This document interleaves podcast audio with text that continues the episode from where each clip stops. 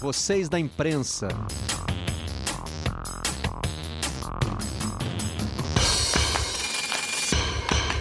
Olá, amigos do canal Campeão, sejam muito bem-vindos ao Redação Home Office da sala da nossa casa para onde você estiver. Vamos rodar os assuntos do dia, os principais destaques da edição de hoje. Lembrando que a versão em áudio vai ao ar às 5 da tarde na página de podcasts do Globoesporte.com, dentro da aba Vocês da Imprensa. Terça-feira, 20 de maio, 19 de maio, perdão. No Herald, campeões pelo distanciamento social, o campeonato escocês está encerrado com mais um título para o Celtic. Ali pertinho, na Inglaterra, há mais esperança. Lições alemãs mostram o caminho, segundo o Daily Express. Premier League teve uma reunião importante para definir a volta. Ainda sobre o campeonato alemão, o AS destaca Haaland, talvez o destaque, né, dessa rodada de retomada, com detalhes aí sobre a transformação desse centroavante norueguês num ciborgue do futebol, com muita tecnologia aplicada. A equipe está filosófico hoje, falando das escolhas da vida pós-pandemia. No vencer, atletas se viram como podem para driblar a crise. São jogadores que ganham até três salários mínimos, tendo que encontrar soluções. O Flamengo volta ao ninho. Destaque do Globoesporte.com. Por enquanto, os jogadores fazendo apenas testes antes de retomar os treinamentos. Preocupa o esporte ter ido para o fim da fila, não ser visto como relevante. É uma das declarações do técnico Bernardinho à Folha de São Paulo.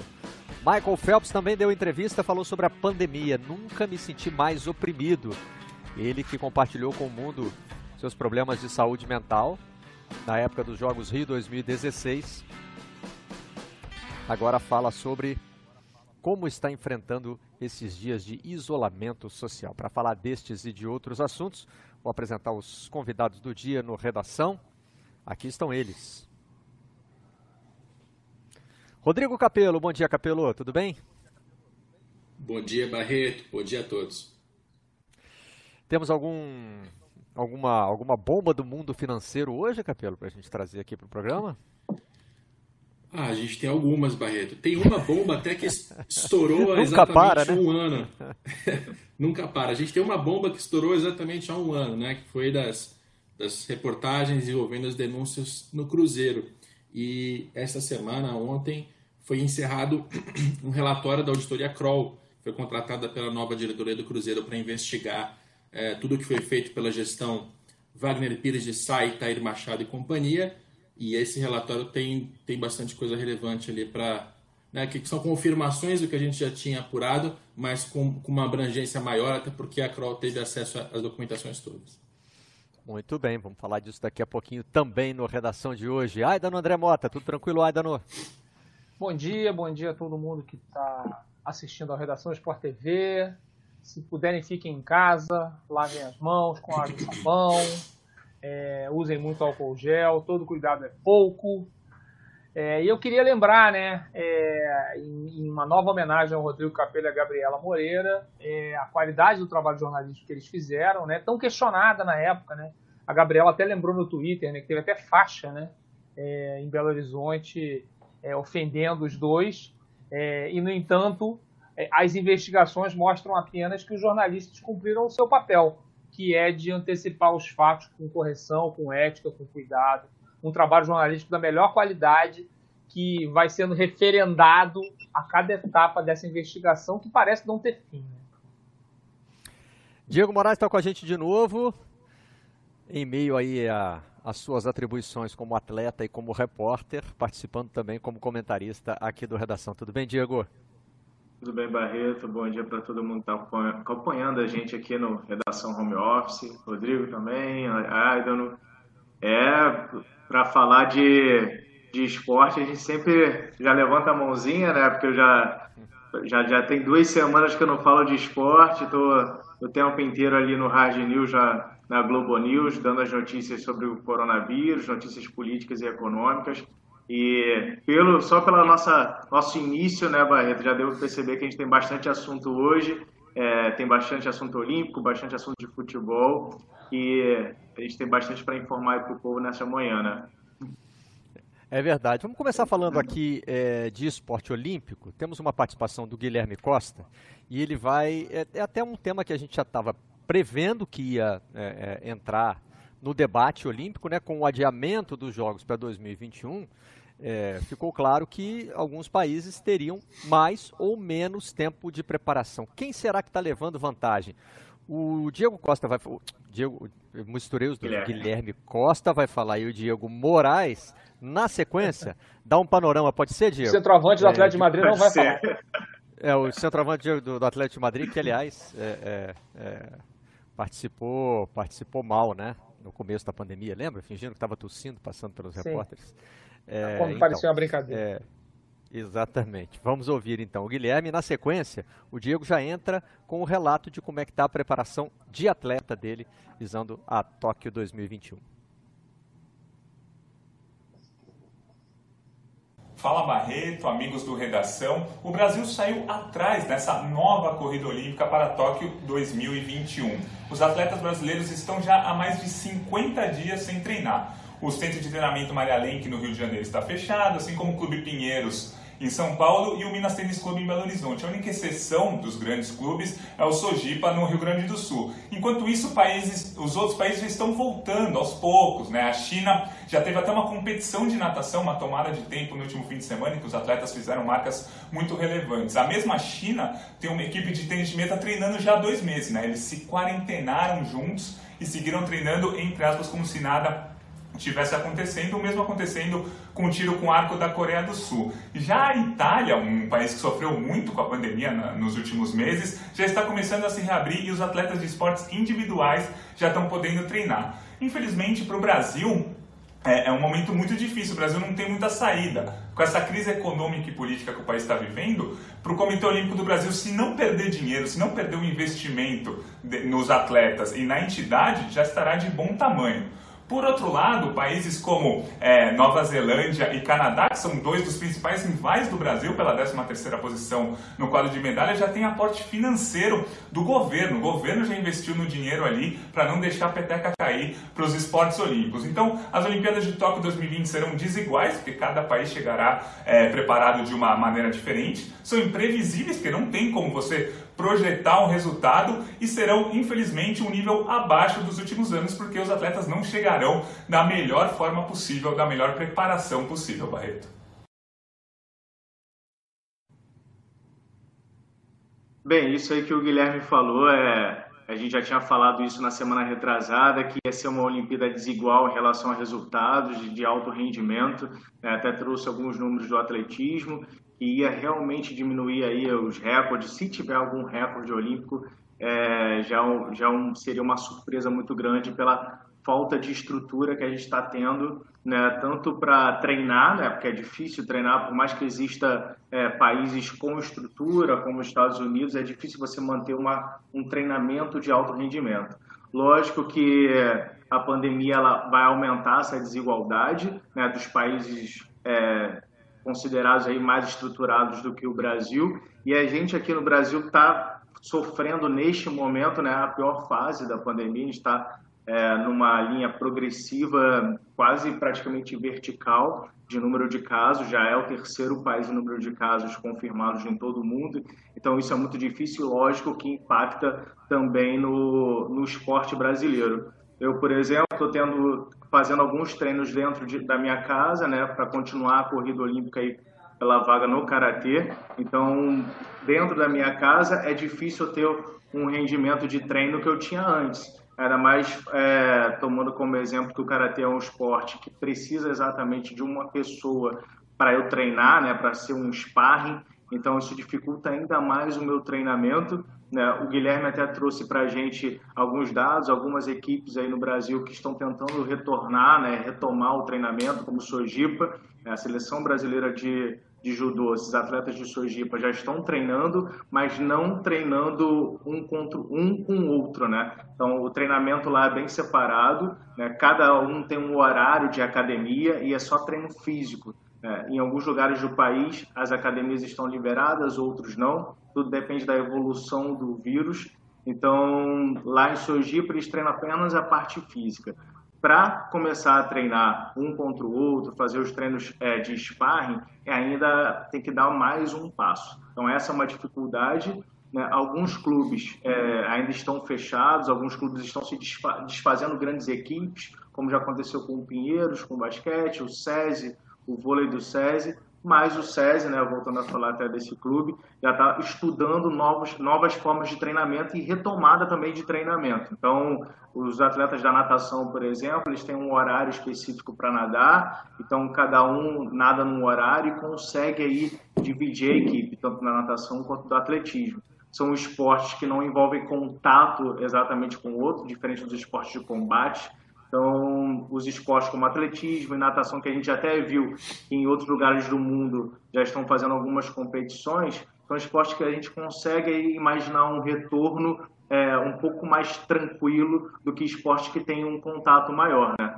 E a gente vê aqui no futebol, por exemplo, tem muita estrutura para ter Sim. bastante gente ali, um grupo pelo menos de 10 para treinar e ter um, um desenvolvimento ali durante os treinamentos mas esportes que não tem tanta estrutura assim, já existe uma dificuldade maior e aí realmente precisa retomar aos poucos. E aí no final das contas a gente vai ver realmente uma desigualdade no, na Olimpíada de 2021, caso tenha, né, que a gente ainda, ainda é uma é, dúvida essa Olimpíada, então é, a gente fica esperando aí a retomada o quanto antes e essa melhora aí, pelo menos tentar que não, não fique tão desigual é, o esporte, pelo menos pensando só no Brasil, que a gente vê muita gente sem estrutura para treinar e conseguir voltar aos treinos aí.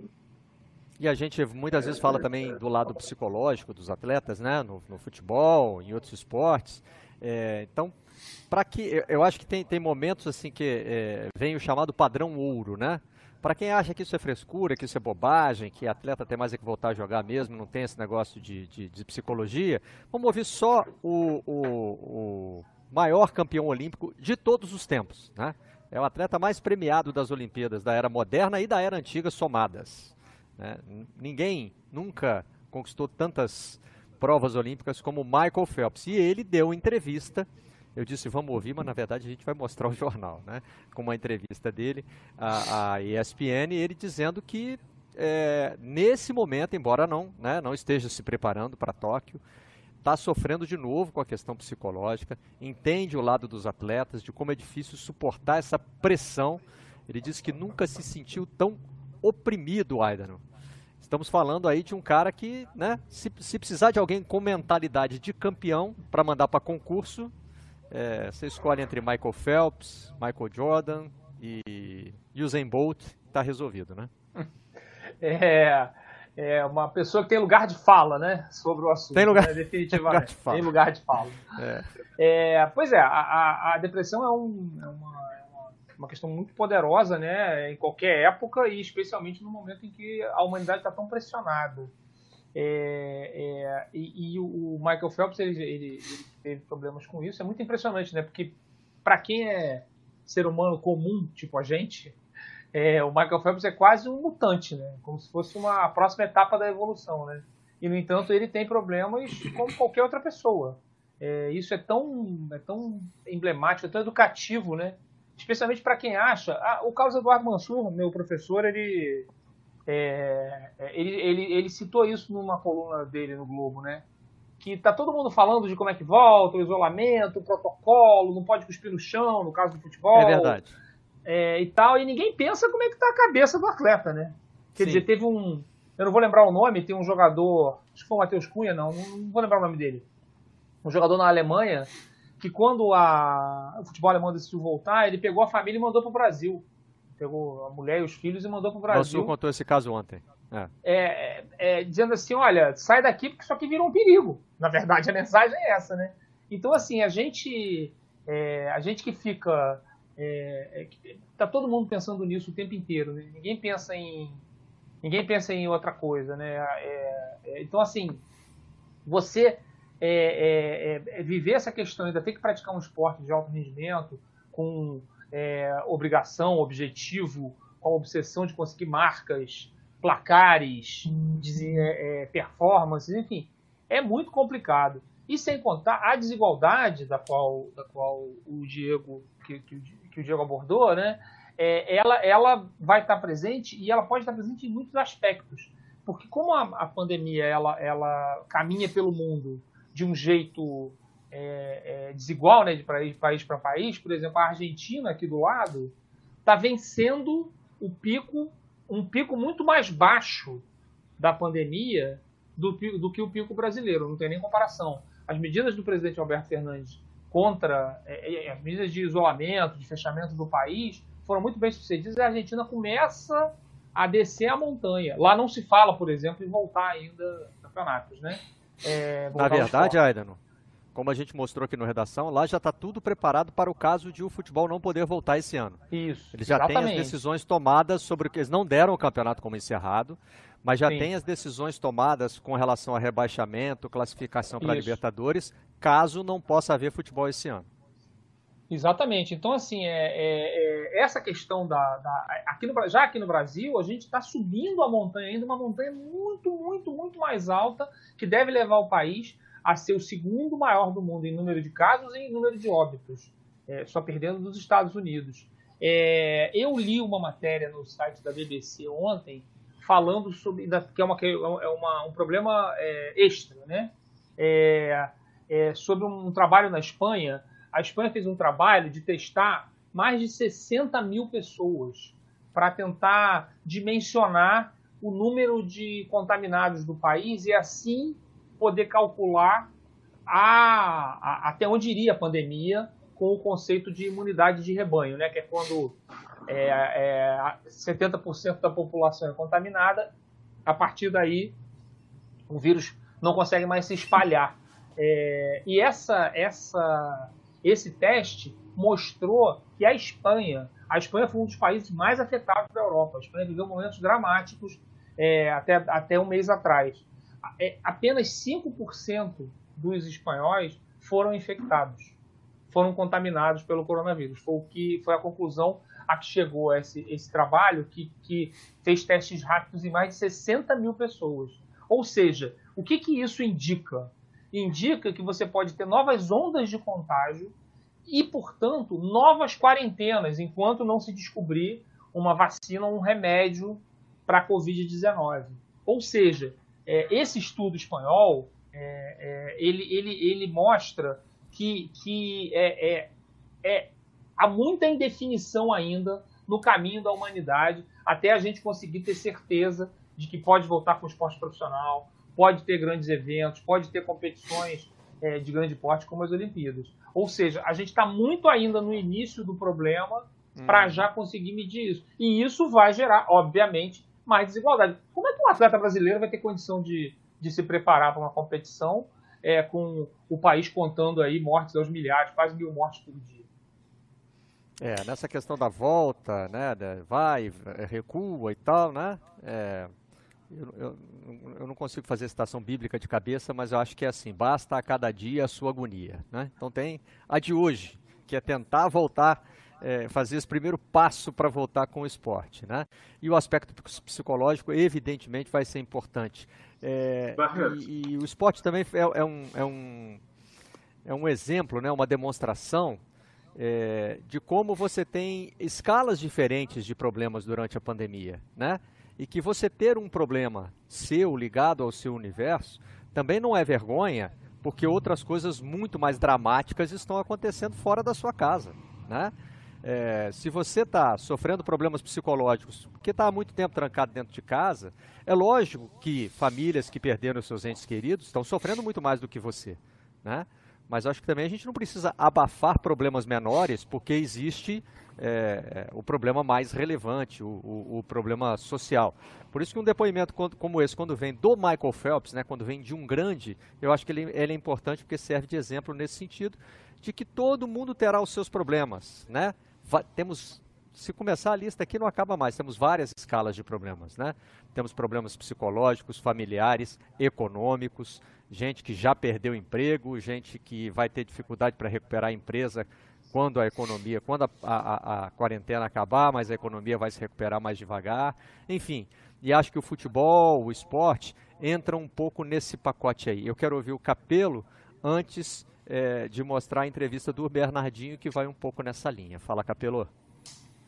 Barreto, essa, essa entrevista do Phelps ela é, ela é muito poderosa, né? Muito bom quando alguém da, do porte, né? Da, da, do alcance, da popularidade, da admiração do Phelps fala sobre depressão abertamente. Eu até separei aqui dois trechos que eu achei muito bons dessa entrevista.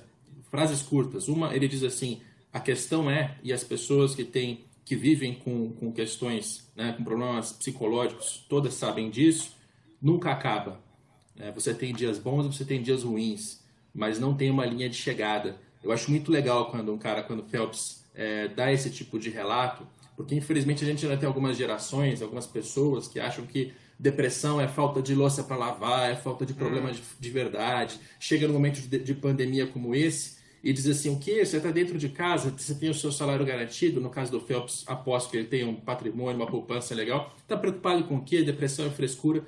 E o que o Phelps está mostrando é que realmente tem escalas e tem é, realidades, contextos diferentes e pessoas com depressão, num momento como esse, é, sofrem ainda mais. E no outro trecho ele diz assim: é, tem muitas questões, é, viver com a incerteza é muito difícil. Quando é que isso vai acabar? É, como é que vai ser a vida depois que isso acabar? É, será que eu estou fazendo tudo para ficar seguro? Será que eu estou fazendo tudo para deixar minha família segura? Né? Que são perguntas que pelo menos a parte mais responsável, consciente e informada da população, aposto que está se fazendo também. Né? Eu, acho, eu, eu, eu, me vi um pouco aqui nesse, nesse texto do Phelps é, e acho que essa, esse é o papel de um grande ídolo né? e de, de alguém que fala tão claramente sobre questões difíceis como a pandemia e como depressão. É, se tem uma coisa que não falta durante a quarentena é louça para lavar, né? Então isso aí já está decretado que não é o problema da, da, da depressão, né? Isso é, a quarentena parece que veio para provar isso.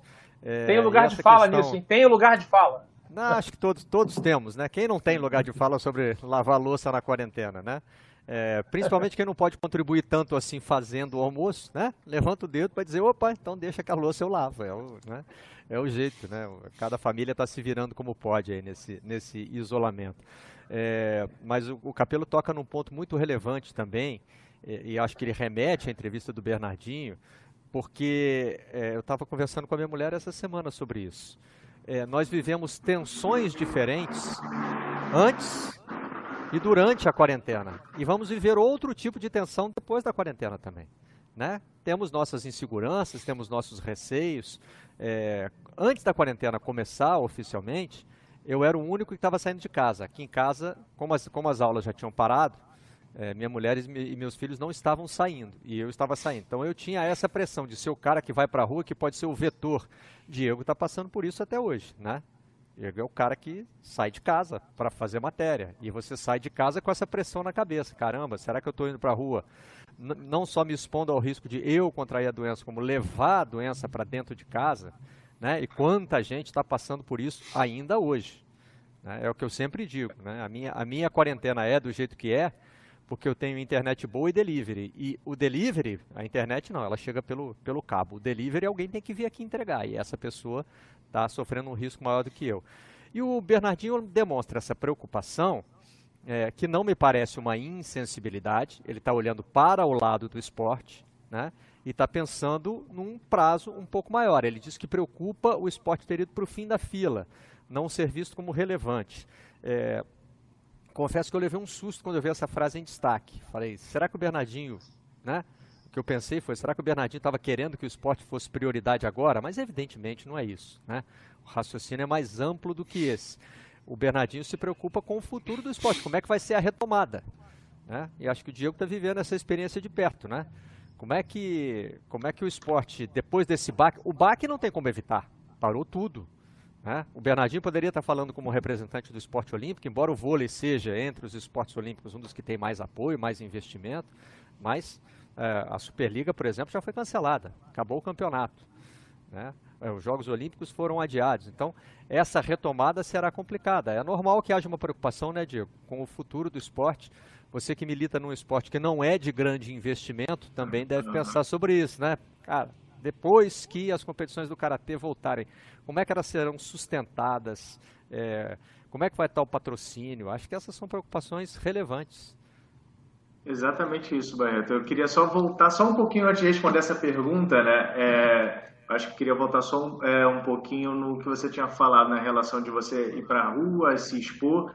É, em vários Sim. momentos eu tive amigos, colegas jornalistas que pegaram a Covid, alguns ficaram bem mal, assim. Então, você ir, ir para a rua para fazer uma reportagem, ter contato com, com, pessoas e descobrir que a pessoa que você não imaginava que fosse ter Covid é, tem e fica mal, é lógico que eu fico com medo, é, a incerteza é, paira também sobre mim e sobre todo mundo que, que convive né, com, esse, com medo do vírus, de pegar e poder passar mal, poder morrer. É, eu ainda não tive, graças a Deus, nenhuma pessoa próxima que morreu, né, mas eu tenho amigos que tiveram pessoas próximas que faleceram por conta do Covid, então isso é muito difícil. A questão da depressão que a gente estava falando do Phelps, é, o Phelps falar de depressão de atleta é, é bom ele falar, né? mas eu, por exemplo, que é, nunca tive problemas, nunca pensei em ter problemas psicológicos.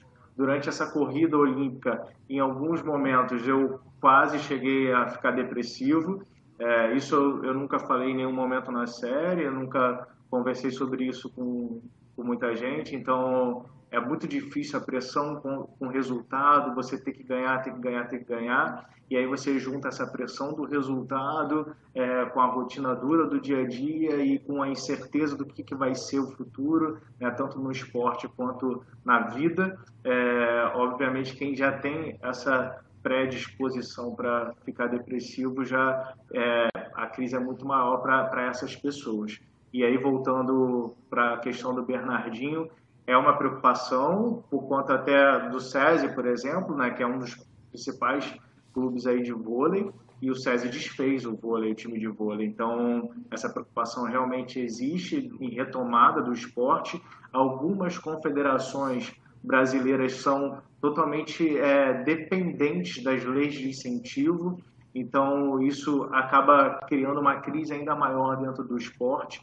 No caso do karatê, ela não é totalmente dependente, porque o karatê entrou no ciclo olímpico agora, recentemente mas as confederações mais antigas, elas dependem das leis de incentivo.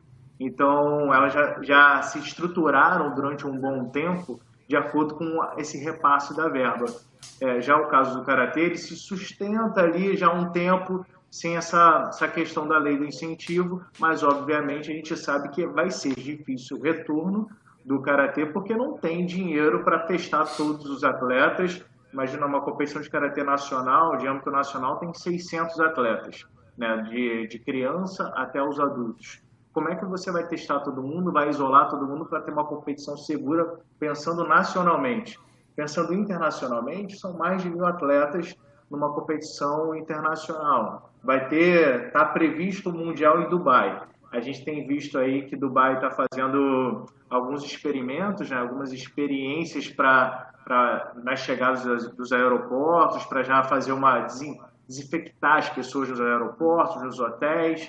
E aí ontem mesmo no meu treinamento online com uma galera do karatê, é, um atleta que é da comissão internacional é, de karatê falou assim, olha, eu acho muito difícil ter o mundial que vai ser em novembro em Dubai. Dubai já está tomando algumas medidas para receber pessoas, né? receber os estrangeiros e desinfectar essas pessoas. Como que vendo Dubai tendo essas montando essa estrutura, você já não consegue imaginar uma competição em novembro. Imagina aqui no Brasil que não tem essa estrutura.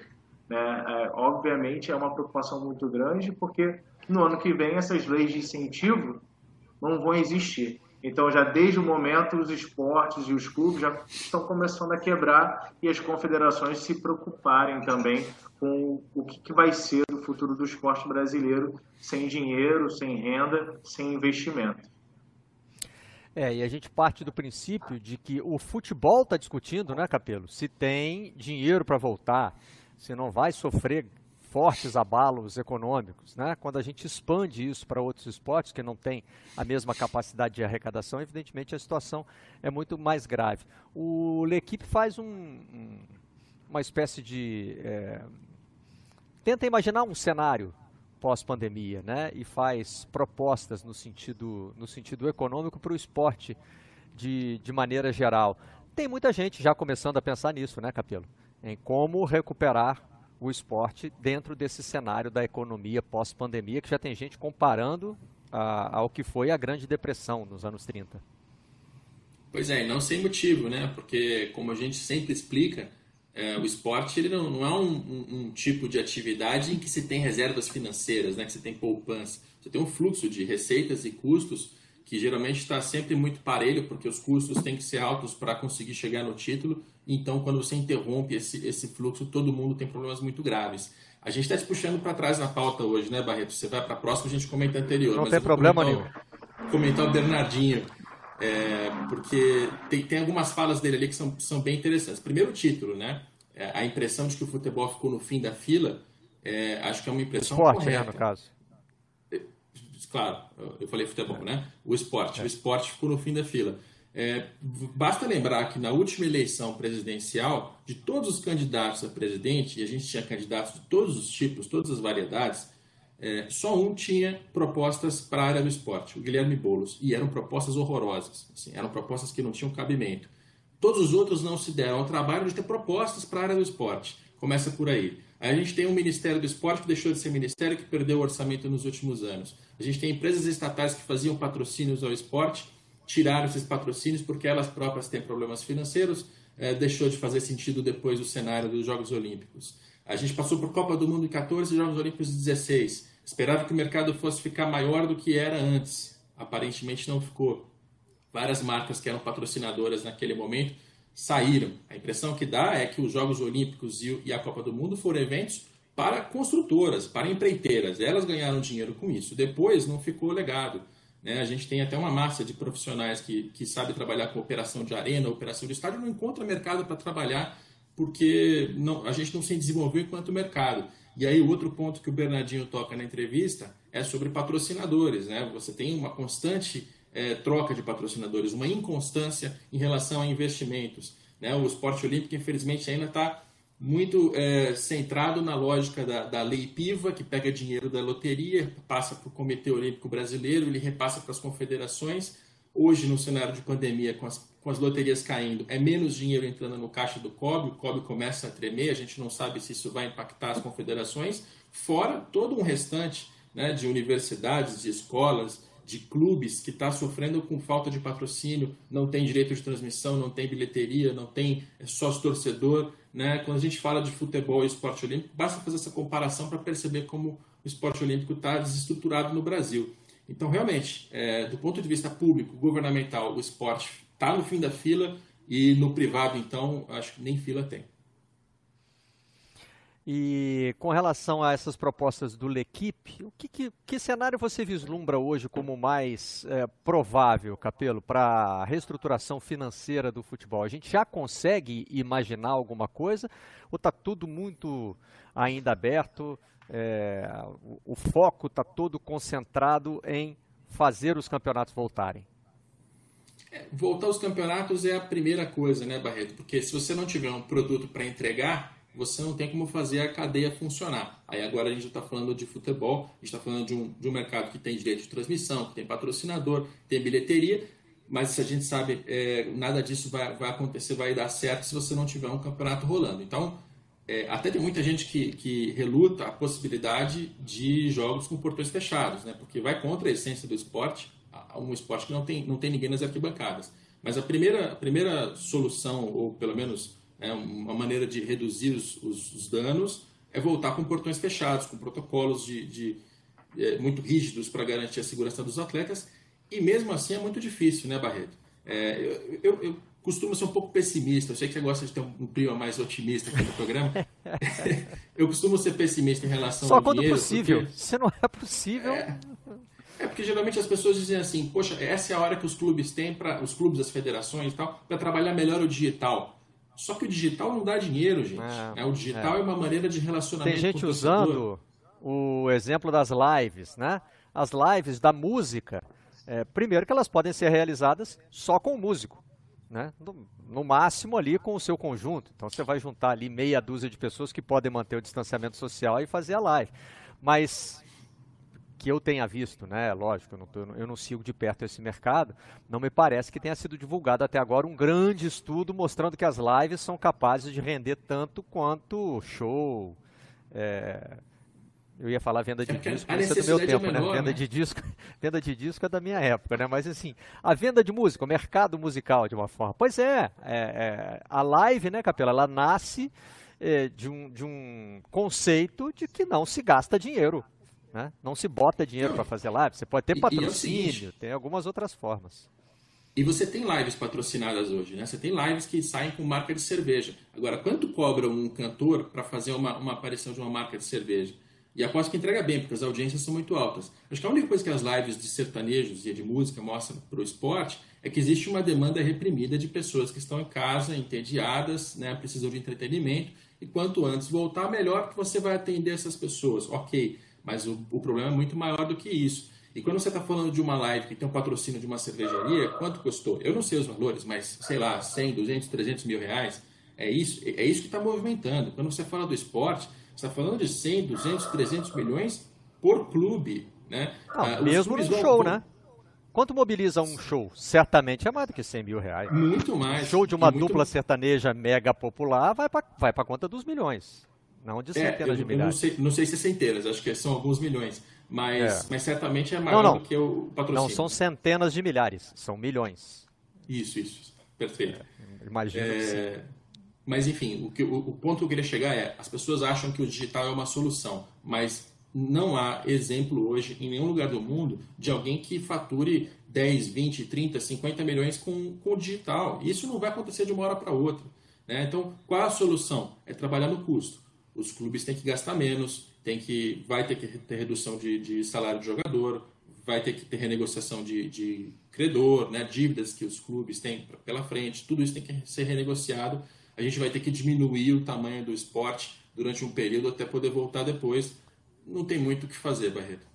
Eu já estou com a colinha aqui para trazer as, as, sugestões do L'Equipe, mas antes eu vou passar para o Aidano, que é frequentador da live da Tereza Cristina, como eu, Sim. e já se manifestou. Eu não consigo acompanhar a agenda de lives. É live, é, ela, eu... a oferta é, é, muito maior do que a minha procura. Eu, eu frequento tenho, a eu live. não consigo organizar a minha agenda, pra... mas a da Tereza frequento... Cristina eu vejo eu frequento a live da Tereza Cristina, mas a Flávia, minha mulher, frequenta mais que eu. Eu frequento a live do Toninho Gerais também, que é. Que é um Flávia cantou na live da Tereza Cristina. Eu sou muito fã. Não só frequenta. É. Flávia deu canja. É, as lives, assim, a, a, eu acho que as duas maiores lives que já aconteceram, vou me arriscar aqui, foram de dois cantores, foram de dois, duas, é, três do caso, né, que uma é uma dupla, é, estrelas do mundo sertanejo, a Marília Mendonça e a dupla Jorge Mateus. Essas lives tiveram na conta de 3 milhões de pessoas assistindo. 2 Roberto Carlos, você lembra quanto deu ou não? É, pois é, eu, tô, eu, tô, eu posso até pesquisar aqui quando. Acho que foi para conta assim, do milhão também. Pelo acho menos que foi um também. É, mas o Roberto Carlos, não, não é, é, esses dois foram mais que, que o Roberto uhum. Carlos. De qualquer jeito, todos eles. E a Tereza Cristina, que fica ali em torno dos seus 5, 6, 7 mil pessoas por noite. A Tereza Cristina é toda noite, né? A partir das 10 da noite ainda faço uma propagandazinha para ela que ela merece. É, é, é ótima. E tem a participação é, especial a da mãe nos fins de semana, né? Nos domingos. Com a participação especial da mãe nos fins de semana e várias atrações ao longo da, é, da, da, das noites. Enfim, várias pessoas entram lá para fazer participações. Enfim, tudo isso, seja a live de 3 milhões de pessoas, seja a live da Tereza Cristina, ou a live da. Teve a live do samba, em que seis escolas de samba se reuniram, cariocas, se reuniram no barracão da Beija-Flor para cantar Perdi sambas enredo, com todas as precauções de segurança, enfim, uma, um, uma, numa estrutura muito, muito profissional, muito bem realizada, que teve um pico ali de 17 mil pessoas no principal, no principal momento da, da live. Todas essas estruturas não cobram ingresso, né, gente? Então, assim, se não cobra ingresso, como é que você vai ganhar dinheiro só com a propaganda, do, quer dizer, só com um eventual patrocinador, que no caso da live do samba teve, os sertanejos têm, mas não é suficiente, é, é impensável isso. Só que vem aí é, o que a gente. É uma, uma das novas expressões né, do vocabulário da pandemia. O novo normal. E o novo normal não vai, não vai permitir que você tenha a mesma estrutura é, anterior. Para ficar na música ainda, você está aqui um verso do Lulu Santos e do Nelson Mota, né? Nada do que foi será de novo do jeito que já foi um dia, né? Não vai lá, não vai ter. Né? Vai ser, vai ser é. tudo diferente, pelo menos durante um bom tempo, até a gente ter a segurança de que, de que a gente vai conseguir estar nos, nos mesmos espaços é, com as mesmas distâncias que a gente ficava antigamente. A gente fala muito na ah, o fim da quarentena, o fim da quarentena. Eu queria convidar os espectadores e nós aqui do debate a uma reflexão. A quarentena acaba agora. O que, a gente vai fazer? Você vai sair de casa de peito aberto ali, abraçando todo mundo? É, como numa propaganda de, de fim de acaba ano. Acaba agora, você diz, sem vacina. É, pois é. Sem vacina, acabou. É. Acabou só porque acabou. E mesmo com vacina, quer dizer, todo mundo, você garante que todo mundo, eu falei isso semana passada aqui, você garante que todo mundo se vacinou, que tá tudo certo. Ou seja, não vai ser assim, Ontem vai ser nós mostramos aqui, Aidan, uma pesquisa sobre torcedores brasileiros é, com relação ao desejo de voltar a um estádio de futebol em 2021. E um número muito relevante é, respondeu que não quer voltar a estádio esse ano. Independentemente do que aconteça, na pesquisa eram oferecidos todos os cenários. Ó, do jeito que está, é, se melhorar, se tiver condições de higiene dentro do estádio, tiver bastante álcool gel lá para você lavar, é, limpar a mão, ou se sair uma vacina. Nesses três cenários, você voltaria. E mesmo no último cenário, que é uma vacina, ainda tem gente que responder, e, respondendo que não. Mas e a só vai vacina, saber. E mesmo a vacina, assim, vamos imaginar é, o Rodrigo, o Capel está em São Paulo, nós três estamos no Rio, né? Vamos imaginar nas nossas cidades. A vacina chegou hoje. Tá nos jornais de hoje. Vamos imaginar assim, né? Chegou a vacina, é, foto da, da, da, do posto de vacinação. Você sai de casa na hora do almoço para dar uma volta ali na lagoa, aqui perto de onde a gente mora. Vai ser muito complicado, vai ser muito difícil, é. vai ser muito lento o processo. Então, enquanto esse processo se desenrola, sugestões do L'Equipe, estou com a cola aqui, tá? Limitar o número de jogadores por elenco. Aumentar a janela, período de negociação de jogadores. Isso é ruim para o fornecedor sempre, né? É. Os clubes brasileiros, por exemplo, ficam mais vulneráveis a, a, a ter ofertas pelos seus jogadores. É, um fair play financeiro mundial. Essa aí eu vou querer ouvir o Capelo com detalhes sobre isso. Isso aqui me, me, me pareceu interessante. Restringir o número de agentes sei nem se precisava de pandemia para ter essa proposta, mas vamos lá, vamos seguir. Obrigar os clubes a criar um fundo de solidariedade. Aí me parece uma coisa mais abrangente, que a gente pode levar para outros esportes também, e que realmente a pandemia né, é, alertou para isso. Proibir transferências acima de 100 milhões de euros. Difícil, né? Porque o mercado do futebol Nossa, não é muito é um mundo de paz e congraçamento que pede o É. Voltar com a terceira parte nos direitos dos jogadores e favorecer torcedores no comando dos clubes. Essa é uma iniciativa que já existe, por exemplo, no, no campeonato alemão. É, Aidan, faltou qual item aqui? A lagoa despoluir, a Baía de Guanabara a Baía. É, despoluir Isso, a, a, a, Vai dar um mergulho né? ali na Praia de Ramos, por exemplo, que a água vai estar assim, azulzinha. Outro dia, outro dia eu vi um vídeo da enseada de Botafogo com água cristalina, Foi. hein? Viralizou que, aliás, me confundiu a cabeça, porque assim, se tá todo mundo em casa, o esgoto continua funcionando. Então... É. Será que não era o esgoto que poluía a Baía de Guanabara? Mas aí, é, né? é, é, fala, é, é, porque a Bahia é muito é, esgoto de empresa, né? e tem muita, ah. muito lixo jogado, muito lixo jogado diretamente na Bahia, nos rios que, que desaguam na Bahia, né? Enfim, é uma questão mais complicada. Eu acho que aquele vídeo ali, caso ele seja verdadeiro, é uma coisa de um momento, enfim, não reflete a realidade, não, infelizmente. É, mas confunde a cabeça da gente. Capelo, quer escolher um ou vai naquele que eu te, que eu te falei? Porque na, nessa proposta aí do. Né? Olha, você falou que o Redação gosta de ser otimista, aqui tem otimismo para dar e vender. Esse Olha, mundo que a equipe está pregando. Dessas propostas todas, é, de verdade, eu, eu não vi nenhuma assim que eu. Que, nossa, essa, essa é certeira. Né? É, essa passa. Você tem, você tem realidades de futebol que são muito diferentes, né? Vamos estender a, a janela de transferências. É, isso é bom para quem? Isso é bom para o clube francês, talvez, né? Para o brasileiro, para o argentino, para o chileno, não, né? É, vamos fazer um fair play financeiro mundial. O, o que, que, isso significa? Né? Vamos lá, o, o, futebol tem uma estrutura de FIFA com é, é, confederações continentais, federações nacionais. A gente chama aqui a nossa CBF de confederação porque ainda tem as estaduais embaixo é, a estrutura é esta. E qualquer coisa que vai acontecer dentro do futebol tem que seguir essa estrutura. E isso já vem acontecendo. A FIFA, é, a UEFA já tem um fair financeiro que é reconhecido, que é um exemplo para todo mundo. Na América do Sul, a gente vem tentando implementar o nosso fair financeiro, mas isso não depende da FIFA, não é algo mundial. Isso é feito pela, pela CBF. A CBF tem que colocar para o Brasil um fair financeiro. Inclusive já está montado, prometeram colocar em prática agora em 2020, ainda não, não conhecemos as regras. É, as propostas do L'Equipe parecem um pouco fora do lugar. assim. É, aí tem duas que eu achei que são um pouco contraditórias. Né? Você fala de reduzir a quantidade de agentes, mas permitir a terceira parte de novo. Vamos tentar explicar o que isso significa.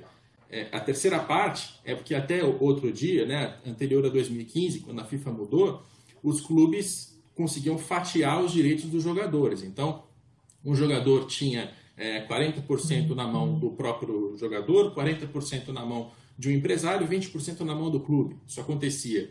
É, e isso era uma maneira dos clubes de, de, de mercados subdesenvolvidos se financiar, porque eles vendiam esse, essas partes com, com, uma garantia de pagamento para pegar um dinheiro com o empresário. Né? O empresário coloca uma grana, pega aquele, aquele percentual como uma garantia de que ele vai ser ressarcido, né? É, e, e, isso fazia com que o mercado funcionasse, tinha toda uma dinâmica. Isso mudou de 2015 para cá. Existe muita gente hoje que, que defende isso. Olha, deve, deve voltar com essa terceira parte, porque no momento em que falta dinheiro para o futebol e que os bancos não emprestam porque é um mercado que não tem muita credibilidade, é, você tem um empresário que coloca dinheiro, é uma maneira do clube se financiar. É, então, essa proposta até ela pode ser viável, pode acontecer. Acho que ela está mais olhando para o nosso, nosso cenário aqui, para o cenário de, um Porto, de Portugal, de Espanha, que eram países que faziam isso, menos para a Inglaterra, para a Alemanha, para a França. Agora, ao mesmo tempo, você propõe que se reduza a quantidade de agentes, né, voltem os empresários dos direitos, mas redu... eu me perdi um pouco nessa lista do L'Equipe. Acho que eles estão viajando em algumas propostas aí. Mas a única que eu acho que vale é essa do, do TPO, que vale discussão. Eu nem sei se, se é realmente uma, uma opção certeira voltar com essa terceira parte. Porque antes a gente tinha muito problema com isso, né, Barreto? O clube, o clube tinha jogadores ali que vinham só pela vitrine, o clube vendia, não ganhava nada, né? Tinha um motivo para tirar aquilo. Bom, na vida real, tá assim. Deixa eu ouvir o Diego que eu vou mostrar como é que tá funcionando na, na, na realidade. Fala, Diego. Tem uma pergunta aí para o Capelo. É, será que no Brasil existiria uma forma dos grandes clubes se, se unirem para conseguir estruturar os pequenos? Porque a gente pensa aí na Série A, é, tem clubes no Rio de Janeiro, São Paulo e em Minas que eles, e no Sul que tem uma estrutura mas tem os clubes do Nordeste que não têm uma estrutura para conseguir se manter aí e enfrentar a pandemia. Será que existia essa, existiria essa possibilidade, já que tem um, um confronto, um conflito aí também com patrocinadores, né? Então, você acha que existiria essa possibilidade desse, desse tipo de fair play entre os clubes brasileiros? A possibilidade existe, a probabilidade, essa eu acho que não. Porque os nossos grandes clubes não, não conseguem se juntar nem para tratar das pautas deles. Eles não conseguem trabalhar juntos nem no futebol de, de altíssimo rendimento da primeira divisão. Eles, quando vão vender direitos internacionais de, do Campeonato Brasileiro para ganhar dinheiro eles já estão na terceira rodada, ainda estão fazendo aquilo acontecer, já tem anos que eles estão batendo cabeça, eles não conseguem entrar no fair play financeiro sério, eles não conseguem fundar uma liga para negociar direito de transmissão, patrocínio, parte comercial. É, então os grandes não conseguem se juntar nem por eles mesmos. Se juntar para ainda olhar para o clube que está embaixo é, seria exigir uma, uma união, uma coesão e um altruísmo dos nossos dirigentes que infelizmente eles não têm. Bom, vou mostrar o que está acontecendo na vida real. É um trabalho do Agora São Paulo, mais uma reportagem sobre como os jogadores que estão fora é, daquela elite, que tem os salários milionários, né, estão convivendo com a pandemia. É, eu tenho aqui a minha famosa cola para destacar os jogadores que estão aí nas fotos. À esquerda, o volante Ítalo Henrique do Santa Cruz, que está fazendo entregas de comida no Recife durante a paralisação. No centro, o atacante Juba, do Novo Hamburgo, que tem uma loja de roupas e conta com ela para complementar a renda. E à direita é um jogador nigeriano que, atua, que atuou por clubes brasileiros. O nome dele é Joseph Lawson e ele está sustentando a família com ajuda de doações. Acho que essas três fotos aí, né, pintam um cenário bem amplo, né, de como quem não está conseguindo contar com o salário tem se virado ou você tem o seu próprio negócio e mesmo assim esse negócio sofre, porque né, você não pode abrir sua loja, você tem que se virar com delivery, ou você vai é, fazer entregas, ou então é a questão das, das doações. Acho que sobra muito pouca opção para quem é, não consegue manter o emprego, até porque a questão da, da, da, da retirada dos 600 reais lá é uma novela, né? é, uma, é uma complicação e, evidentemente, né, isso dura, dura pouco para o sustento de uma família. É, o, o é, esse é o futebol invisível, né? Que o expressão criada aqui pelo Eric Faria, é, é, aqui no, no, próprio Redação Home Office, que, que é, mostra o, o, o, drama social da pandemia. É, você vê, esse jogador do Novo Hamburgo, por exemplo, ele tem uma loja de roupa, isso adianta quase nada. Né? Quem é que está comprando roupa é, nesse, nesse momento, né? É, em que a maior parte das pessoas está em casa? eu, eu, eu é, essa questão precisaria de uma, é, de uma ajuda do Estado, né, do governo. Porque governo existe para isso, gente. Tem um discurso no Brasil, ah, o governo tem que deixar o mercado agir. Não, nesse caso não é mercado, é o governo que tem que agir. Agora, diante da, da ausência do esporte nos programas de governo é, dos nossos né, dos nossos governantes, sejam os governantes que estão no poder, sejam os que tentaram chegar no poder, quer dizer, ninguém falava de esporte, você imagina se alguém vai se preocupar com o, o, jogador do Santa Cruz, do Novo Hamburgo, do americano de Campos, do meu querido Cruzeiro de Pendotiba lá em Niterói. Imagina, esse povo aí tá abandonado à própria sorte. Ou o Tupi lá de Juiz de Fora, né? O Esporte Clube Biquense, etc. O Esporte Clube Biquense, clube centenário, hein? Vai comemorar o seu centenário este ano. É, a pergunta que o Diego fez ao Capelo me remete a uma contribuição do próprio Capelo ao programa de hoje, que é a questão do equilíbrio entre os, os campeonatos. Né? Interessa aos clubes manter o equilíbrio do seu próprio campeonato? Esse é um modelo americano. Né? Os esportes americanos criam fórmulas, e é curioso porque são as ligas do país, não sei se é certo dizer isso, mas do país mais capitalista do mundo, mas essas ligas têm umas é, umas regras internas que lembram o socialismo, né? manter o equilíbrio, você não pode. É lógico que essas regras acabam sendo burladas de alguma maneira, elas nem sempre funcionam. Mas questões que o mundo do futebol, por exemplo, nunca é, pareceu pronto para aceitar, como é, teto salarial, é, a, o famoso draft, né, que é a escolha dos, dos jovens jogadores, que favorece os times que tiveram pior campanha. Então, são conceitos que ainda a, gente, a gente ainda não está pronto para absorver. E eu sempre me lembro de um, de um trecho do, do Soccernomics, que é um livro que usa uhum. né, fórmulas matemáticas para tentar explicar coisas do futebol, e uma delas mostra que os campeonatos desequilibrados estão em franco crescimento. E a gente vai ver isso na tabela que o, que o, que o Capelo nos sugeriu. Vamos rodar? É, quanto mais perto de um, Capelo, mais desequilibrado é o campeonato. É isso que é o índice Herfindahl-Hirschman. Exatamente, o famoso HHI, é o índice ah. Herfindahl. É, só dando crédito, quem fez esse cálculo foi o professor de administração Rodolfo Ribeiro.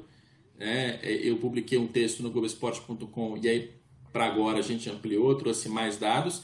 E é, é basicamente o seguinte: qual é a alternância dos clubes de uma, de uma competição, de um país, entre as quatro primeiras posições? Né? Quanto mais você tem as mesmas figuras ficando entre os quatro primeiros, mais próximo de um. É uma, uma liga mais concentrada, mais desigual. E quanto menos, mais próximo de zero, a liga é mais competitiva, mais equilibrada, significa que mais clubes, uma quantidade diferente de clubes, chegou às, às quatro primeiras colocações.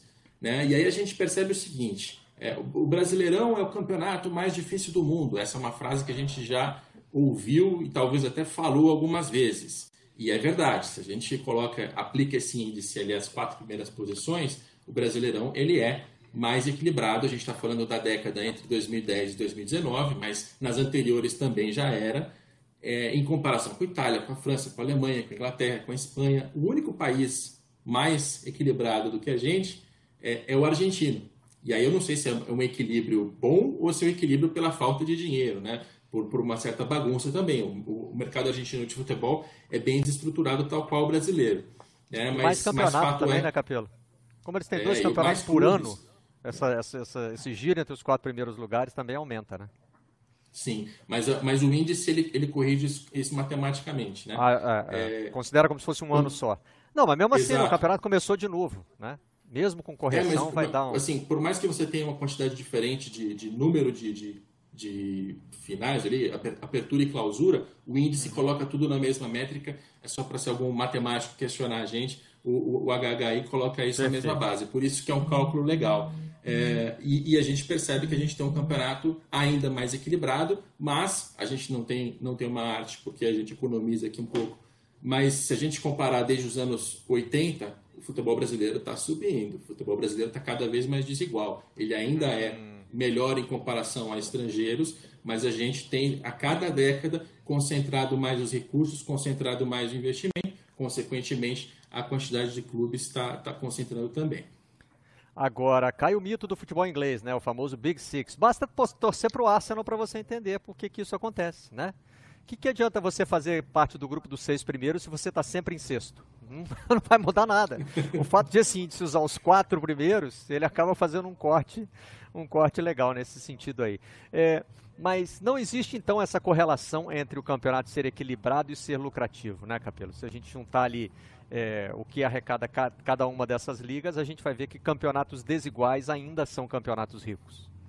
Sim, até porque esse equilíbrio né, que as pessoas gostam, elas buscam, esse equilíbrio pode vir por meio de um trabalho bem feito, de distribuição de recursos, ou por meio de bagunça. Né? O futebol brasileiro ele é, ele te, teve até a década passada, agora está ficando mais evidente como os mais organizados estão estão tomando a liderança, né? Então, constantemente entre as primeiras colocações. Mas bagunça também equilibra. E, e, Barreto, você falou sobre, sobre socialismo. Eu vou até te corrigir aqui, ter essa audácia. É, o socialismo. Lá, não, não, me socialismo... corrigir não tem problema nenhum. O risco é só falar de socialismo, mas vai. o, o, socialismo é tomar os meios de produção. Então, haveria socialismo é, no, nos esportes é americanos se os atletas fossem donos das franquias. Mas as mas franquias são um pouco são... mais, né? São um ah, pouco mais, negociam. porque os atletas têm uma fatia do bolo é, que é negociada entre o sindicato dos atletas e o sindicato dos proprietários. Sim, não é socialismo, unem, mas. E são, são negociações muito duras ali. Inclusive, nesse momento de pandemia, isso também está acontecendo de novo. Pra, né, os atletas têm muito mais, mais força como classe porque eles estão mais unidos. Mas só seria socialismo se eles tomassem os meios de produção, lógico, se lógico. eles fossem donos, donos das franquias. É, mas dentro do mundo do esporte, o que se diz é que nos esportes americanos, os atletas são o que há de mais próximo de donos do negócio, né? ou, ou pelo menos é, coparticipantes, né? É uma, é uma com muito dinheiro, né? É, é, é, eu acho que a, no futebol visão... também ficam com muito dinheiro, mas não, não participam da negociação coletiva, né? Essa negociação é muito mais individualizada. é, a visão do, acho que a, a, parte socialista da história é uma tentativa de equilíbrio, né? É uma tentativa de tornar mais igual, menos desigual, é, que é uma a desigualdade é uma característica do capitalismo, né? É, o capitalismo não, não combate a desigualdade, né? ele, ele simplesmente ignora esse esse item é, é, é, e, a, e, o esporte americano tenta combater a desigualdade. Mas realmente, é, é, se for no conceito lá criado por, por Marx lá em O Capital, é, o conceito seria entregar o, os donos das franquias seriam os jogadores. Realmente. Talvez, talvez o exemplo mais marxista que a gente teve foi a democracia corintiana foi um momento Sim. em que os jogadores tinham, de fato, participação na decisão. Mas ainda assim, decisão. a mais-valia, mais, valia, né, que é o lucro do é. clube, não, não, era, não ficava com os jogadores. Então, é isso, assim, é marxismo no futebol a gente não tem. Ah. Os jogadores não administraram as finanças do Corinthians, eles ajudaram a Exato. tomar decisões estratégicas, né? É, mas não, eu não queria chegar no marxismo, não, tá, gente? Só queria falar um pouquinho mais da, de como, é a, distribu pode, pode é, como é a distribuição de poder dentro da. Como é a, a, essa divisão de equilíbrio mesmo, né? Sim. Porque a gente, a gente admira as ligas europeias por muitas coisas, né? Pela questão da organização, porque lá estão os maiores craques do futebol mundial, porque, né? É, os estádios são bonitos, os jogos são bons. Poxa, dá para fazer uma lista enorme aqui.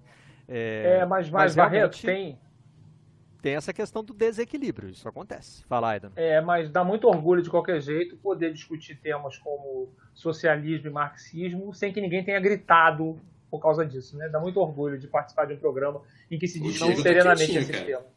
É, não, não, gritou, não gritou aqui, né? A gente não sabe como é que tá nas redes sociais, porque... Tô feliz de qualquer maneira.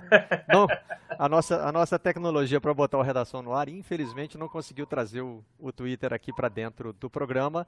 E o apresentador é tiozão da internet, então eu ficar administrando as instruções que chegam mais à rede social, o programa, o programa não ia para o ar se eu tivesse mais essa, mais essa atribuição, mas o pessoal continua participando com a gente. Quer falar, Tô quietinho aqui, tô quietinho para não provocar mais desigualdade. Então eu tô, eu tô quietinho aqui, eu tô quietinho.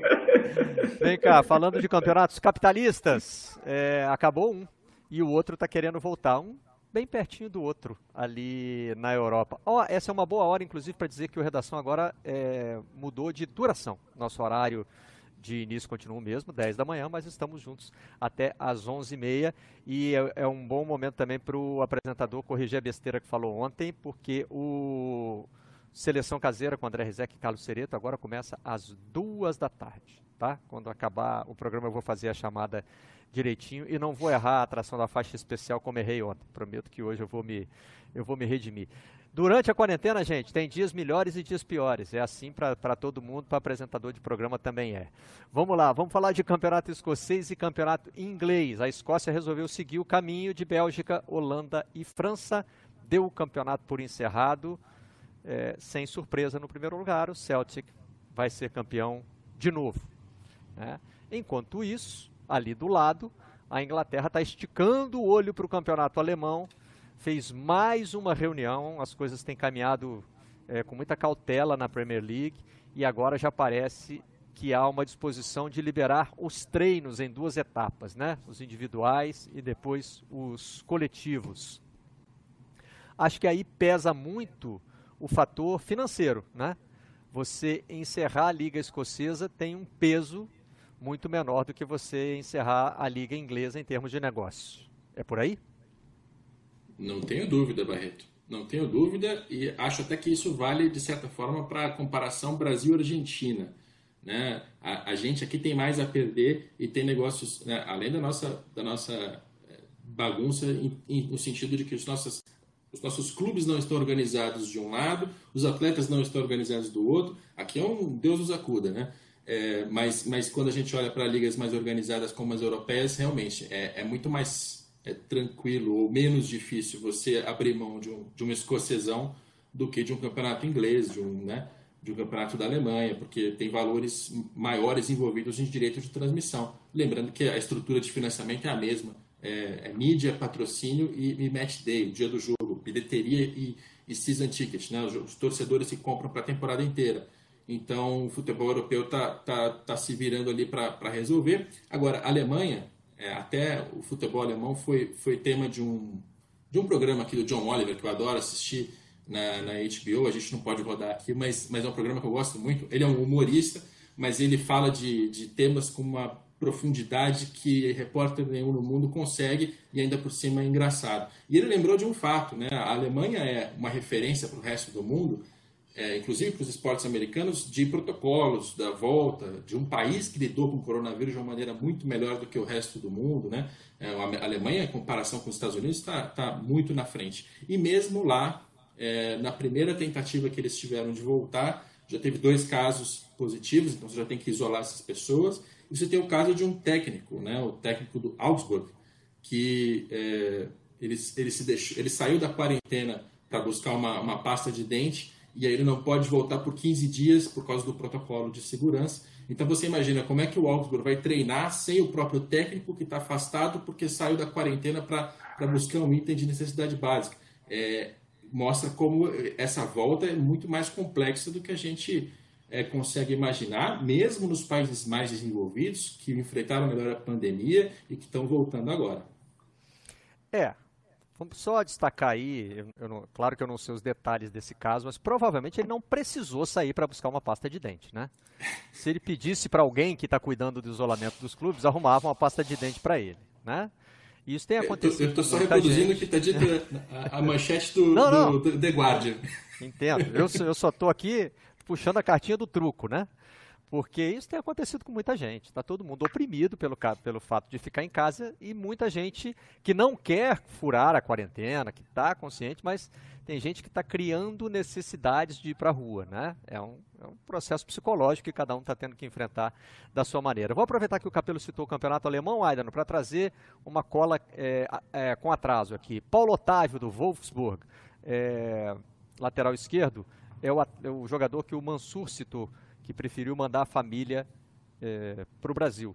É, não porque no Brasil o combate ao coronavírus é melhor do que na Alemanha, é exatamente o contrário, né? mas porque ele não se sentiria re responsável por estar colocando a família em perigo. Né? É, se for. A Mandou a mulher e a filha para um isolamento aqui no Brasil. É, no combate ao coronavírus está muito mais que 7 a 1 para a Alemanha, né? Em relação ao Brasil. Está né? Tá muito mais, muito mais que 7 a 1. 7x1 é quase um empate perto do, é. perto do combate ao, ao coronavírus. É, é, o, o, essa questão do, do técnico, ele tá ali na, na, concentração no hotel onde estão onde estava a, a, delegação do Augsburg e aí ele resolveu ir ali na esquina comprar uma pasta de dente. Realmente parece uma coisa de quem não aguentava mais ficar dentro de ficar confinado, né? Enfim. É, e a gente não sabe, eu acho que tem um otimismo muito grande em relação ao, ao ao campeonato alemão, né? Parece que, se eu não me engano, tem mais uma rodada e depois para de novo para uma avaliação para ver se continua, né? Eu acho que é, é assim que está que tá combinado. É, acho que a, a gente tem que esperar para ver. A rodada terminou ontem, né? Com essa primeira, essa primeira rodada da volta, com a vitória até do Bayer Leverkusen lá de 4 a 1 sobre o Werder Bremen, mas é, é, a gente não sabe. Agora, agora vai ter uma avaliação novos testes e tudo mais, e, e, mas é de qualquer jeito um processo que tem muita incerteza no meio, né? Então, assim, então, e, e, aí, como o Capelo disse, num país que cuidou da pandemia de um jeito muito um dos mais eficientes do mundo, Alemanha, Nova Zelândia, Coreia do Sul, enfim. É complicado. Com relação à decisão... Fala, Diego. Pode, pode acabar, ah, pode acabar. Não, não, era isso, era isso. É porque o Capelo tinha falado sobre é, essa coisa do brasileiro, no futebol brasileiro não dá muito certo por conta do, desencontro aí. Eu acho que é, não, não dá certo, né? igual no campeonato alemão. Acho que é uma das maiores dificuldades do futebol brasileiro e dos jogadores em si seria a união entre eles. Assim, acho que cada um fala de uma, cada um defende a pandemia de um jeito. Não existe uma um discurso único para eles se posicionarem. Então, eu, eu, acredito que ainda falta ainda o posicionamento dos jogadores. A gente viu, acho que semana retrasada, um vídeo de alguns jogadores falando e tentando Sim. apoiar totalmente a classe, mas ainda falta um posicionamento de, de vários jogadores do Brasil em relação à pandemia, em relação aos procedimentos. A gente vê alguns clubes é, tentando retomar a vida é, normal, né, de trens normal, entre aspas, porque a gente sabe que, que é todo um processo muito gradativo, mas o, o discurso único de que, olha, a gente só vai voltar de acordo com esses procedimentos e jogadores importantes no Brasil se posicionarem. Eu tenho jogadores aí que eu ainda não vi falar sobre a pandemia e representam bastante é, para o futebol brasileiro. Então, é, acho que uma das dificuldades ali de a gente tentar encontrar a melhor forma de voltar é também que esses jogadores falem.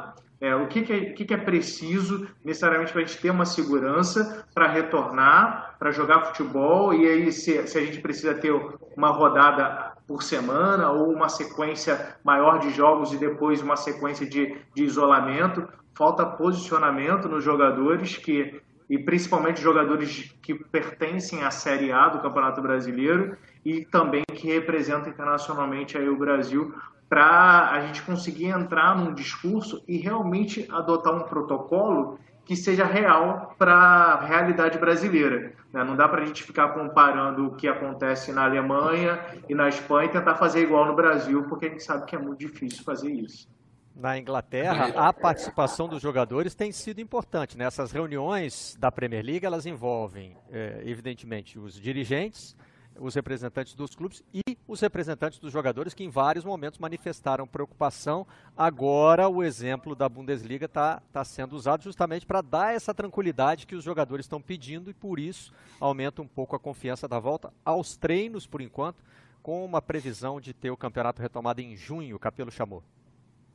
Só para complementar isso que, que, o Diego colocou, outro, outro relato que apareceu nessa, nesse, nessa sketch, se é que eu posso chamar assim, do John Oliver, foi uma entrevista do Mike Trout, é, jogador da MLB, a Liga de, de Beisebol dos Estados Unidos. E ele fala ali que ele está com medo de voltar. Ele está com medo de voltar a praticar o esporte, nem tanto por ele, mas pela família dele. E o caso dele é especialmente é, difícil porque a mulher está grávida, né? então você já coloca ali um risco maior para a mulher. E é, se ele ficar isolado de uma maneira, né, como as pessoas propõem, como, as pessoas tratam o atleta como se fosse uma máquina, né? Não, isola ali, o cara é um adulto, homem, não está no grupo de risco, tem uma saúde um pouco melhor, deixa ele isolado ali que está tudo bem, ele, ele, ele faz o entretenimento para a gente. Mas se o cara é, ficar isolado em quarentena e não puder sequer ir para casa, para não colocar a mulher grávida em risco, ele vai perder o nascimento do filho.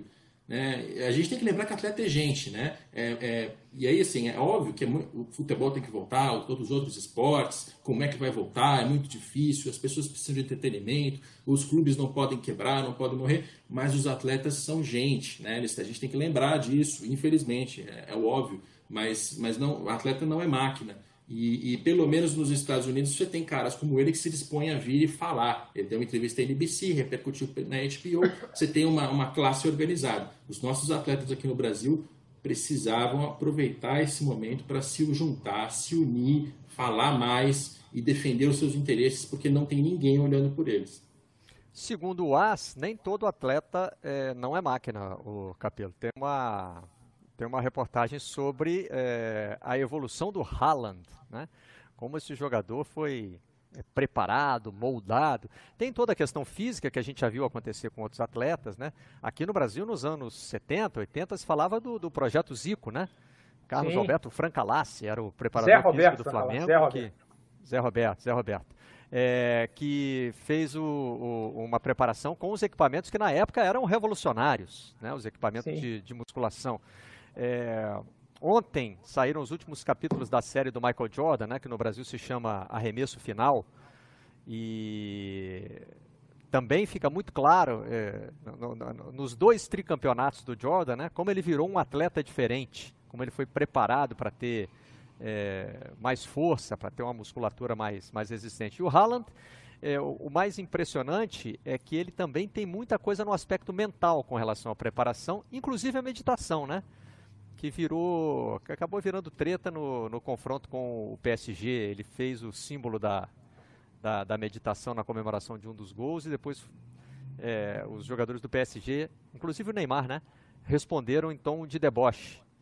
Né? Mas ali não era, quando ele fez aquilo, não era nenhum tipo de provocação, não. Ele só quis mostrar que a meditação é algo importante para ele. Deve ter sido importante na quarentena. O próprio Bernardinho, na entrevista que deu, falou também da, da, da da importância que a meditação está tendo para ele nesse momento de, de, de quarentena, né? É, é há, há, há, muito, há muito preconceito com a meditação, né, ainda, né, é, e é uma, é uma prática, né, um método de, aí de bem-estar muito, muito importante, muito valioso. É, eu mesmo já experimentei e sou defensor. É, é, o, o, eu só consigo pensar no Haaland como futuro jogador do Bayern de Munique, né? Eu sempre penso nisso. De todos os bons jogadores da. Próxima etapa do, do Haaland. É, é, próxima etapa ele vai estar lá. Temporada que vem, tá ele lá no Bayern de é. Munique. Enfim, é, é, essa preparação, eu acho que é, é, no caso dele talvez tenha sido mais intensa, mas acontece com muitos jogadores, né? hoje os jogadores têm, têm preparadores pessoais, inclusive, né? O, o Paulinho, que joga no Bayern Leverkusen, revelado pelo Vasco, levou o personal dele para a Alemanha. O Júlio. O Júlio mora lá na Alemanha para ele, ele faz treinamentos é, específicos com, a, com, a, com a, o aval do clube, do Bayern Leverkusen, é, é, para poder, poder se preparar além do treino que o, que o clube dá. Ou seja, eu acho que isso hoje é, é uma tendência mesmo do, é, do futebol é, contemporâneo. Né? É, a reportagem, como foi feita por um jornal espanhol, diz que não é o que o Bayern de Munique dessa vez vai ser atropelado por Real ou Barça, que a preparação de carreira do Haaland seria para chegar a esses clubes. Vamos ver, né? Vamos é. ver. É, quem, quem aparece no Borussia Dortmund, é, em algum momento passa pelo Bayern de Munique. Diego chamou? É. É, chamei só para complementar. Eu acho que a questão física, na verdade, na minha opinião, não é o diferencial dele. É a questão, o trabalho psicológico que é, que é o diferencial. Porque, como o Iron falou, é, a parte física vários atletas fazem, e aí quando a gente fala de alto rendimento, o físico não é algo que faça muita diferença, porque todos estão na melhor forma física possível, e vários grandes atletas têm seu preparador físico ali como personal mas a cabeça, o psicológico do atleta, para ele conseguir suportar as cobranças, os treinamentos e é, o resultado final, assim, quando ele vai mal, quando ele, ele, joga mal, ele tem que reagir muito rápido e psicologicamente ele tem que ter um trabalho muito forte. E aí, no entanto, a meditação faz uma diferença, mas é tanto que eu, por exemplo, a primeira vez que eu fiquei mal, é, meu psicólogo já falou, olha Diego, vamos meditar e tenta aprender a meditar. Então, assim, eu tenho aprendido a meditar e realmente fez diferença nessa minha corrida olímpica, né, pelo karatê. Mas no caso desse ciborgue que a gente está falando, né, é, para mim é, ele é ciborgue porque psicologicamente ele está à, é, à, frente dos outros atletas que não tem esse trabalho tão intenso aí pensando na parte psicológica, na parte mental do atleta. Vamos voltar aqui para o Brasil. Os clubes estão é, aos poucos retomando as atividades. Ainda não quer falar antes? Não, não. Só lembrando que é, você falou do Michael Jordan, né? Eu ainda não, eu vi um pedacinho do primeiro episódio. É, ainda vou, vou assistir. Quer que eu te dê um spoiler? Ele não, não, não, sem spoiler, sem spoiler. Ah, ele ganhou o título, sim, sim, sim. sim. é verdade. É, é, e, e, eu lembro de uma frase sobre o Michael Jordan dita pelo Steve Kerr, que tec, hoje técnico né, do Golden State Warriors, que foi companheiro dele na, no Chicago Bulls que o que mais impressionava o Steve Kerr não era nenhuma habilidade, não é nem nada que o Michael Jordan fazia jogando, e sim a convicção que ele tinha que ele ia conseguir fazer o que ele quisesse, ou seja, cabeça, foco. Tem isso nos dois e, últimos e, capítulos. É. E, um e a, a certeza. Pode. Que é tirar o fone, hein, Barreto? A participação do Steve Kerr nos dois últimos capítulos é sensacional. E essa questão da concentração volta com, com um termo muito legal que é estar no presente. Pronto, é só isso. Não vai atrapalhar nada. Vocês vão ver e, e vão curtir da mesma maneira. É, com relação ao Brasil, é, o Flamengo continua no seu projeto de re retomar os treinos. Né? Os jogadores se apresentaram no Ninho do Urubu e foram fazer testes. Então, aquelas cenas que a gente tem se acostumado a ver é, no futebol. Né? O termômetro digital, é, aquela picadinha na ponta do dedo para colher sangue, o técnico Jorge Jesus que aparece aí no Globoesporte.com de máscara, jogadores também. E no caso do Flamengo, a gente já sabe, por exemplo, que o Bruno Henrique não foi um dos detectados com o coronavírus naquela primeira leva de exames, né? Porque são dois jogadores cujos nomes o Flamengo ainda não divulgou e, e eles retornaram para a quarentena. Vimos ali também, a máscara está atrapalhando um pouco, mas eu acho que era o Gustavo Henrique e depois, é, pelo cabelo, foi fácil reconhecer o Felipe Luiz. O Diego, se não me engano, também está aí nesses vídeos, o Rafinha. Então, você já tem aí uma lista de, de jogadores. São três jogadores ou são três. Ou são três. Eu acho que são três jogadores. Total. Não, tá certo. Ah, eu, é o presidente três... Landim. É, eu achei que eram dois jogadores mais um funcionário, mas não é isso não. São três jogadores e, se não me engano, cinco funcionários. Né? Então ali. A gente vendo essas imagens, né, é, Fala, Diego. Desculpa te cortar, mas vendo as imagens aí do Flamengo, eu, eu, fico, eu, eu, lembro do que a gente já tem falado desde o início, né? Quantos clubes vão conseguir ter essa estrutura para testar e fazer esse tipo de procedimento com cada atleta, cada funcionário aqui no Brasil? Pensando só em Brasil. É, quem Meu já conseguiu até agora a dupla Grenal, né? Grêmio e Inter, o Atlético Mineiro o Flamengo. Esses foram, estou falando só de volta aos treinos, né? Essa Não, e mesmo, testes. É. Oi. E mesmo se a gente se concentrar só na primeira divisão, quem é que tem essa estrutura? Porque a gente, a desigualdade brasileira está é, é, tá muito presente também no futebol. Né? É, é, tem um caso Flamengo... interessante, o São José, São José de Porto Alegre, também da capital, né, onde o, combate está um, um, pouquinho mais avançado, lá tem aquela classificação por cores, é, é, o primeiro time pequeno do Gauchão a voltar, retomou as atividades ontem. Aqui no Rio teve uma, uma rodada de testes também, né, com, com auxílio da federação, se não me engano, jogadores do Volta Redonda, acho que do Boa Vista também, foram fizeram uma primeira rodada de testes, mas de fato a estrutura toda, né, que inclui desde você comprar o número necessário de testes até conseguir voltar a treinar, isso aí vai exigir um investimento pesado dos clubes. O Cruzeiro também estava falando em voltar a treinar e em fazer testes, Rodrigo Capello. É, e não para de chegar novidades sobre finanças da administração anterior, né? Pois é, finanças, administração e desadministração. O Cruzeiro tem ainda tem coisas saindo desse armário. Né? A novidade agora é um relatório da Kroll. Kroll é uma auditoria contratada pelo Conselho Gestor, que é uma diretoria provisória. O Cruzeiro vai ter está num processo eleitoral agora mesmo, por sinal. E esse relatório uh, saiu, né? Os jornalistas tiveram acesso à parte dele, não a todas as páginas, mas a um índice feito pela Kroll no dia de ontem, né? Tem algumas matérias que já saíram no Globoesporte.com, em jornais mineiros, enfim, está todo mundo acompanhando. Eu estou com ele aqui na minha frente e primeiro, assim, é, a quantidade de documentos a que a Kroll teve acesso não tem a menor comparação com qualquer coisa que jornalistas fizeram, né? Eu, eu aqui considero que tem uma, uma pastinha privilegiada de contratos e documentos do Cruzeiro. Recheada. É, não, não, tem, não tem um décimo do que esses caras analisaram, porque eles trataram de 795 documentos, 214 GB de dados eletrônicos vindos de computadores do Cruzeiro. Então, o que a Kroll fez foi olhar é, como um todo, né, com, com, muito mais abrangência e profundidade do que qualquer trabalho jornalístico. E mesmo assim, o que eles encontraram lá é basicamente a, o aprofundamento de notícias que a gente já vem trazendo a, desde, de, desde o ano passado. Inclusive, está tá para fazer um ano agora daquele, daquele fantástico é, com, as, com, a, com, a, reportagem inicial em relação ao Cruzeiro. Então, por exemplo, você tem é, 13 milhões, quase 13 milhões e meio de, de reais é, em, em, comissões para empresários que não estavam registrados no sistema da CBF, que eram irregulares, algo que a gente colocou na reportagem, mas esses números aqui são novos. É, a parte de, de negociação de direitos de menores, é, também tem notícia ruim aqui, porque a gente contou na, na, época sobre o caso do Messinho, né, um jogador que na época tinha 10 ou 11 anos de idade e teve parte de seus direitos, direitos inexistentes, porque os direitos de criança não existem, né?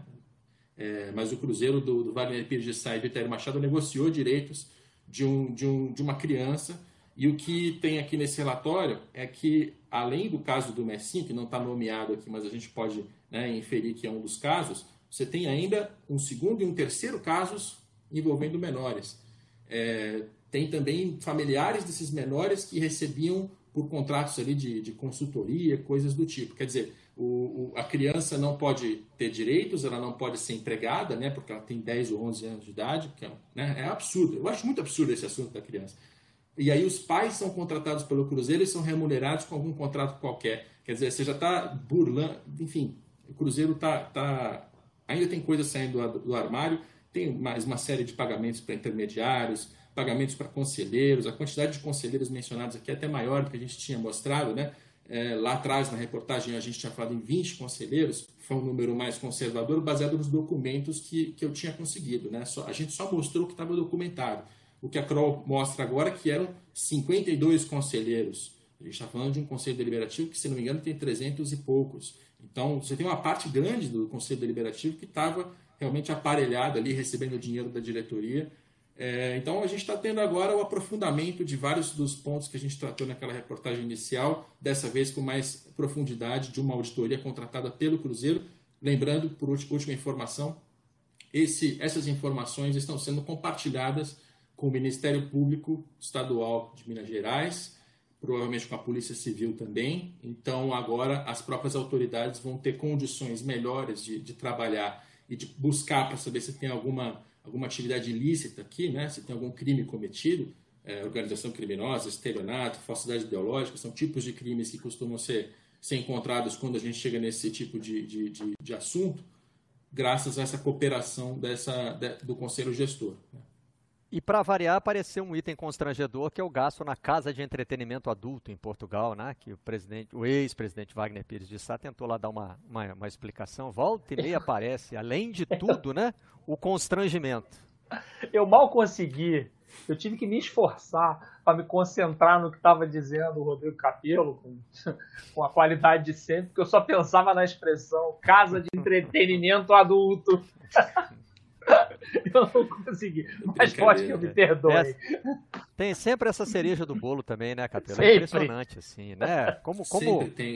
Como fica. É, é, é, é como fica desagradável para o torcedor do Cruzeiro, né? Cada vez que aparece uma lista como essa, além do desmando, aparece também o constrangimento, né? Não para. É o cartão corporativo. Isso, isso aconteceu no Internacional de Porto Alegre, né? Denúncias que, que saíram com dirigentes também tinha ali essas casas de entretenimento e agora no Cruzeiro também. A defesa do Wagner Pires de Sá, que é o ex-presidente, né, que é, se pinta ali de um coitadinho, um velho que não sabia de nada, mas não é assim. A defesa dele é, não, era só um, foi um almoço com o empresário, é que a gente foi de dia. De dia é um restaurante normal, de noite é que vira uma casa de entretenimento. A desculpa dele foi o horário, Barreto. Tá certo. Bom, aproveitando a participação do Rodrigo Capello no programa de hoje, o livro que eu separei para mostrar foi Soccer, Sucesso em Seattle, do Mike Gastineau, contando como o Seattle Sounders FC se tornou a franquia mais bem sucedida da história da MLS. Hoje falamos aqui sobre né, diferenças entre o esporte nos Estados Unidos e no resto do país. É, o livro não fala sobre socialismo, não. Aqui é outra coisa, outra história, uma história capitalista, bem contada aqui pelo Mike Castino nesse livro da editora Grande Área. Valeu, Capelo, valeu, Aidano, valeu, Diego, obrigado pela participação de vocês. Tchau. Vocês da imprensa.